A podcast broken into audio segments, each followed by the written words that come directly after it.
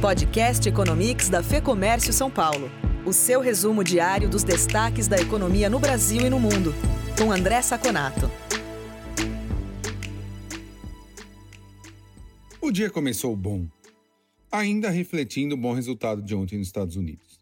Assim, as asiáticas pegaram carona e as bolsas daquele continente tiveram resultados positivos e fortes, excetuando Xangai, que já vinha crescendo muito e hoje cresceu moderadamente.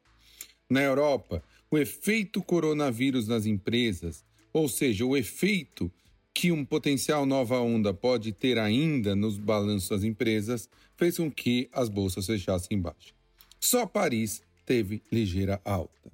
Nos Estados Unidos, dados bons, como a encomenda das indústrias americanas, que em junho veio com um crescimento de 6,2%, contra uma previsão de 4,9%, não foram suficientes no início do pregão para debelar o nó que foi dado entre democratas e republicanos em relação aos pacotes de estímulos fiscais, que continuavam emperrados.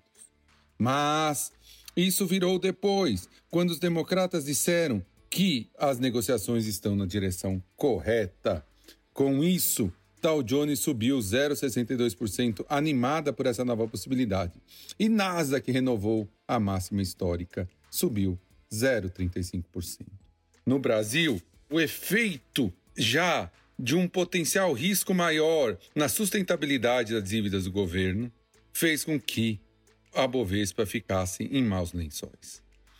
Já há no mercado um medo muito forte de que a continuação do auxílio emergencial pode gerar algum problema no teto dos gastos e fez com que os investidores ficassem muito mais seletivos com o Brasil. Então, nem a produção industrial boa, que cresceu 8,9% em junho em relação a maio e teve uma queda de, entre aspas, apenas 9% em relação ao junho passado, não foi suficiente para tirar o medo dos investidores. A bolsa caiu 1,57%, forte, com aumento do risco Brasil, para 101.215 pontos. Já o dólar foi favorecido porque o mercado parece que já dá como dado que a queda de 0,25 pontos percentuais na taxa de juros de amanhã vai ser a última. Isso fez com que o dólar caísse 0,53% em relação ao real, fechando em R$ 5,29. Por hoje é só. Até o próximo Economias.